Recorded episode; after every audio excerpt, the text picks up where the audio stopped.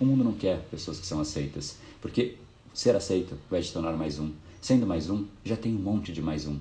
Mais um não faz diferença. Mais um tanto faz existir. Mais um pode sair que não faz falta nenhuma para ninguém. Mais um o mundo não quer. É melhor ser menos um por um tempo para que depois você volte e seja o um. Menos um significa sair do mundo um pouquinho, não ser aceito. Mas depois você volta e não é mais um. Você é o um. Aquele que quando você fala, as pessoas ouvem. Aquele que quando você fala, você muda o modo de pensar das pessoas. Aquele que quando você coloca a mão na massa, você impacta o mundo. Aquele que deixa a marca por onde passa.